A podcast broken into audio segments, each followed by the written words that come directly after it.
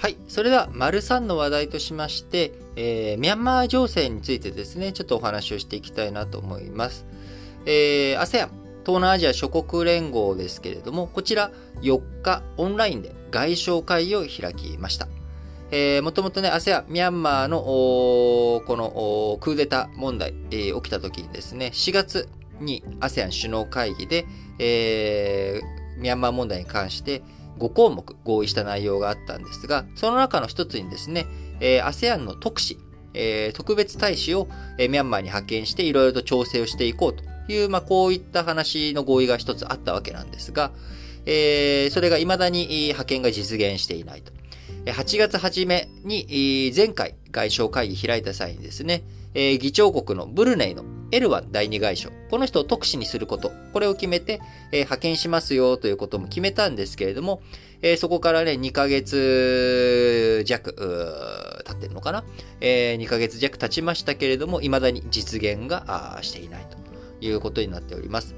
えー、背景としてはですね、えー、今ミャンマー国軍側が汚職などの罪で刑事裁判にかけられる民主化指導者、アウン・サン・スー・チーさん。えー、まあ、この人と会わな、えー、話が始まらんというふうに ASEAN 側としては思っておりますし、まあ、国際社会としてもそう思っているわけなんですが、えー、ミャンマー国軍にとってはですね、えー、刑事被告人であるアウン・サン・スー・チーさんと面会する、えー、そんなもん認められるかいということで、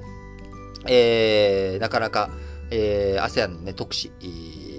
こうせっかく任命、えー、派遣すると決めて、えー、具体的に誰かということも決まってんですけれども、えー、実際の派遣については未だ実現ならずと。いうことになっています。えーまあ、背景としてはですね、ミャンマー国際社会からは孤立しているものの、え国内の権力基盤というもの、こちらについては一切、まあ、クーデター後影響を受けておらず、まあ、経済的な混乱とか苦しさとかはあるものの、えー、まあ、基本的に大丈夫な状態になってしまっている。まあ、そのため、えー、ASEAN とかに、えー、ご機嫌をとってですね、えー、なんとか中国とかあアメリカさんとかとですね、えー、話し合いがうまくいくようにですね、ちょっと仲介の労を取っていただけませんかねみたいな、えー、こういった、まあ、譲歩する姿勢を見せる必要はなく、えー、いや、何のようなの？えー、いや、こっちの都合を聞けないんだったら別に来てくれなくて構いませんという、まあ、状態になってしまっていると。えー、ASEAN にとってはですね、急いで譲歩する必要がないということなわけです。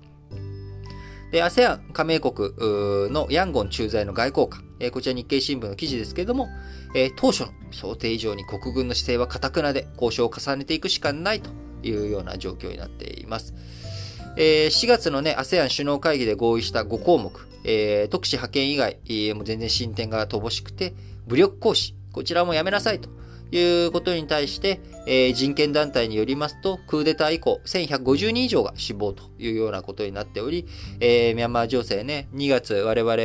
クーデターが起きて、2月の1ヶ月間ぐらいは、あ連日ミャンマー情勢について思いを馳せるニュースとしても取り扱い枠が大きかったですが、えー、その後、新型コロナのね、えー、デルタ型とかの蔓延がどんどん広がっていくとか、あ他の問題とかがいろいろと起きていく中、えー、そして、えー、直近のところでいけば、やはりアフガニスタンの問題、こういったところに押しのけられて、ミャンマー情勢に対する、このアンテナの角度というもの、えー、こちらが低くなってしまっているのは、あまあ、現実、現状なのかなというふうに思っています。えまた、ASEAN 国内、え ASEAN 各国ですね、ASEAN の域内の各国においても、え、どういうふうに、え、こう、取り組んでいこうかというところでも分裂が見られるというところです。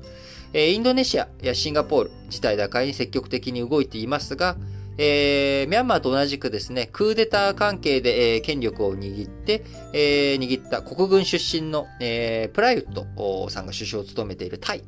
えー、今度はこちらのね、タイは国名のタイですけれども、えー、タイランドのタイは、あまあ、関与に、まあ、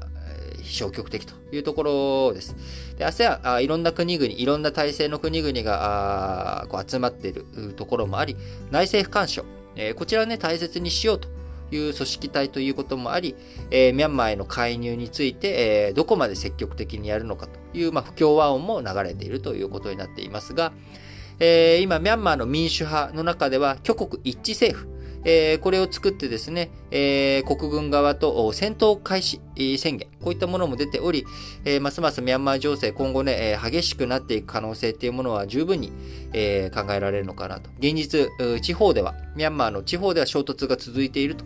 いうところになっていきますんで、えー、今後、まあ、2月のクーデター発生から8ヶ月、えー、まあ、事態打開というものはですね、まあ、なかなか難しいことではあるんですが、えー、我々として、まあ、ミャンマー問題について、えー、意識をする、記憶の片隅にね、残しておくっていうことは重要なんじゃないのかなと思っています。